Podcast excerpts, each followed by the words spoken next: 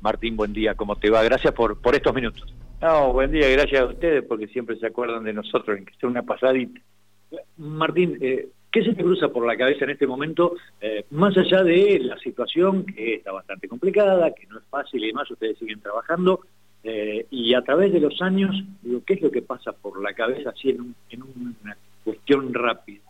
Sí, mira, esto nosotros estamos acostumbrados a todos los vaivenes esto, porque viste que de que del 75 para acá hemos venido sobresalto. Y ahora habíamos empezado a caer, ahora que nos habíamos medio acomodado para arrancar de vuelta, nos agarró la pandemia, que no es culpa de nadie, es una enfermedad que hay. Tuvimos 70 días parados, hace poquito 10 días más, eh, ya veníamos mal y eso te empeora, porque vos tenés que pagar todos los sueldos, tenés que pagar todo, entonces eh, se desacomoda el cuerpo. Pero yo creo que se va a salir, con fe vamos a salir adelante. Bueno, salieron de peores. Sí, hemos salido de peores. Esta yo creo que es mejor que la de 2001, eh, a mi punto de vista, a lo mejor estoy equivocado, pero hoy es mejor, por lo menos nos agarró parado hoy, aquella recién empezábamos. Martín, ¿cuánta gente está trabajando en este momento en la histórica? Entre los, cariñosamente hablando, los viejos que, eran de un hermanos, más algunos que se fueron sumando, que tienen que, ver este, con, casi diríamos, con relaciones de familia, hijos y demás. Sí, somos 30 que quedamos, eh, de los cuales 15 debemos ser 15, 16 los fundadores, después hay varios hijos de compañeros que se han retirado y hay chicos nuevos de los cuales vamos acomodando para ir eh, cambiando un poco la antigüedad. Que sea gente más joven. Claro, que, por lo menos soporten un poquito más el frío, ¿viste? Pero bueno, eso lo tenés que ir haciendo despacito. Nosotros perdimos 25 personas, algunos porque se fueron, otros porque fallecieron, y perdimos una tanda de chicos que ya habíamos enseñado, que eso va a costar mucho volverlos a recuperar. Pero bueno, la esperanza siempre está. Eh, digo, eh, ¿Qué sensaciones te, quedan a esta altura de, la vida? Después de, bueno, vos arrancaste en el 75, a los poquitos meses, arrancaste en marzo y a los poquitos meses vino el Rodrigazo con todo lo que eso significó. Pero, ¿qué sensaciones te quedan eh, de haber conocido aquella potencia que fue para la ciudad de General Pico, Luna Hermanos, a su decadencia y a tener que remarla como la remaron para que este, esté hoy la histórica en pie? Eh, mira, fue la, fue la gana de trabajar que teníamos. Aparte nos ayudó algo, yo pienso, en que yo era uno de los más jóvenes en ese momento cuando arrancamos, de que nosotros no sabíamos otra cosa. O salíamos a trabajar a hacer lo que sabíamos, o nos quedábamos todos y íbamos a ser uno de sus más. Yo siempre digo que aquella vuelta cuando nosotros iniciamos la, mm, la fábrica pensábamos sacar un programa a trabajar del sueldo de la cooperativa y bueno, gracias a Dios la cooperativa nos dio muchas satisfacciones. Hoy no estamos en las condiciones que tuvimos en un momento, pero yo creo que dentro de poco podremos estar igual. lo importante es seguir trabajando, seguir produciendo y mantener abiertos esos canales de, negociación con, gente de la provincia, lo que se puede sacar afuera también. No, no, la provincia nosotros siempre nos dio una mano. Estamos nosotros en la provincia tenemos muy buenos clientes y aparte repartimos en todo el país, ¿viste? Nosotros recorremos de Chubú hasta Jujuy. ¿Se ha complicado en algún momento, Martín, en los últimos tiempos, producto de que por ahí no se puede conseguir la materia prima, de los aumentos? No, no, y vos sabés que cuando hay la inflación que hubo el año pasado, te tira mucho para atrás. Pero bueno, es una regla de juego y hay que aprenderla. El que no la aprende se queda fuera del juego. Pues ahí nos estábamos, bueno, eh, le, contamos a, la audiencia a la gente que está en el estudio también, hablábamos con Martín, eh, porque en su momento, hace unos cuantos años atrás, bueno, eh, al entrar, al llegar acá al sector de, la histórica, donde están las máquinas que, en su momento fueron de, Luna Hermanos, que ellos recuperaron y demás, eh, nos acordábamos de cuando se juntaban todos acá, con las familias, que se ha llegado a comer acá, hecho la, la famosa olla popular, porque había que estar y no había demasiadas opciones. No había, exactamente, no había demasiadas opciones cuando nosotros formamos la cooperativa, acá el comedor de energía y progreso nos daba cinco viandas por día para los chicos que se quedaban todo el día acá, a cuidar, para que no nos robaran. Y así fuimos surgiendo, ¿viste? Uno que nos ayudaba de un lado, otro del otro, y así pudimos arrancar. Y agradecido a toda esa gente que nos dio una mano. ¿Cómo hicieron para recuperar toda la maquinaria? Durante tanto tiempo estuvo abandonado. No, la maquinaria no se deterioró porque nosotros la vigilábamos, la acompañábamos, pero bueno, el miedo era cuando vos arrancaras que pusiera la luz, que empezaran a explotar todos los motores. Entonces fuimos prendiendo de a una, de a una, hasta que pudimos poner en marcha todas las máquinas, sabiendo que andaba.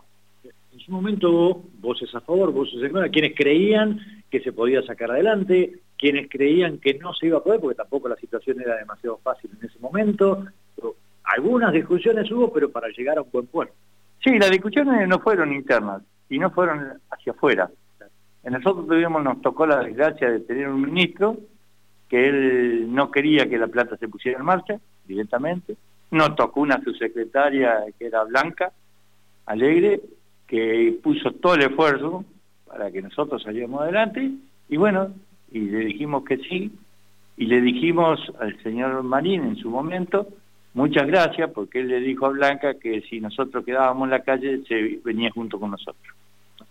Y le demostramos que no era como él pensaba que nosotros íbamos, pero él estaba mal asesorado nunca le fuimos con mentiras siempre, siempre fui de frente como buen vasco que soy bueno, pues más allá de todo, todo gente que eh, pertenece a generaciones que se criaron laburando.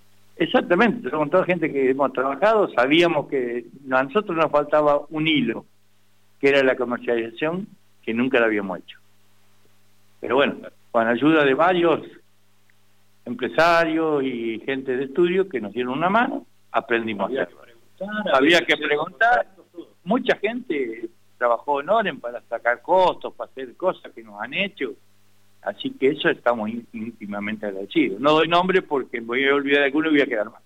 O sea que me viene a la memoria en algún momento algunos abrazos que, se dieron este, en, su momento cuando eh, se resuelve la reapertura de, todo esto, quienes hemos estado o tenido la posibilidad de estar compartiendo en su momento, bueno, uno no se olvida de ese tipo de cosas no es fácil tampoco ver a una persona grande en la situación que ustedes estaban eh, después de haber trabajado tantos años, de haber hecho la casa con el esfuerzo, de haber creado la familia y demás, y llegar a eso casi un punto limpio. Mira, eh, nosotros eh, lo, veníamos palpitando, pero lo más grande para nosotros fue el día del remate. El día que nos remataban los galpones, que aparecieron dos personas a comprarlo, ese día sí nos desesperamos. Pero después no, después fuimos, cuando le remate las máquinas ya sabíamos cómo iba a venir, entonces había venido gente de afuera, en las cuales muchas entidades habían venido a acompañarnos, le pudimos hacer entender a esa gente que no intervinieran el remate de acá, que se quedaran con todo lo que había allá en la 29, y bueno, y así pudimos zafar, y la donación que nos hizo el gobierno de la maquinaria y bueno, es una donación, es un préstamo por vida que nos hicieron. un préstamo que generó, que generó todo el trabajo, todo el trabajo y todo lo que hicimos. Así que bueno, eh, fue algo favorable, fueron muchos años de lucha, eso no nos cabe duda. Así que bueno, ahora estamos tranquilos, ¿viste? Tranquilo no está nunca en una industria. Pero tenés que estar pensando que tenés que salir a hacer trámite, que tenés que hacer esto, que tenés que hacer aquello. Acá había que correr a los tribunales, al abogado, a, Santa Rosa. Hoy eso, vamos alguna vez, pero para pedir un crédito, alguna cosa, pero si no, no no es como antes que íbamos cotidianamente. y en ese momento tenían que aprender muchas cosas de cero. Y aprendimos mucho. y lo que bueno, siempre tuvimos buenos padrinos. Lo bueno que a veces los golpes contra la pared te ayudan a crecer. Los golpes de la pared son los más lindos, porque esos son los que te ayudan a ver la realidad hacia adelante. Cuanto más te golpeas, más aprendes. Y ahí aprendes a conocer también a la gente. La gente se conoce, bueno, yo vengo de la calle, entonces la gente la conozco con solo hablar. Pero vos conoces mucha gente y sabes quién es la gente que está delante tuyo y que no. Yo charlando con una persona sé cómo es o cómo no es. Está el que te palmea el lomo, como se dice habitualmente, y está aquel que te tiró la mano, sin, sin, decirte nada y sabes que va a colaborar. Y hay uno que te va a venir a palmear el lomo y te va a tratar de, de pero más. Martín, ¿qué mensaje le dejarías a, la gente en este día tan particular como es el Día de la Industria, pero tan particular también para ustedes, como todos los días, este, porque no, no, han parado de trabajar desde que se recuperó todo, han seguido trabajando? Yo lo que les puedo decir que no bajen los brazos, que sigan luchando, que luchando se sale adelante. Y muy buen feliz día para todos. Gracias. No, gracias a ustedes por acordarse de nosotros. La palabra este, Martín Overis, uno de los integrantes de eh, la cooperativa La Histórica. Martín entra en marzo del 75, ¿sí, Miguel? Nelson.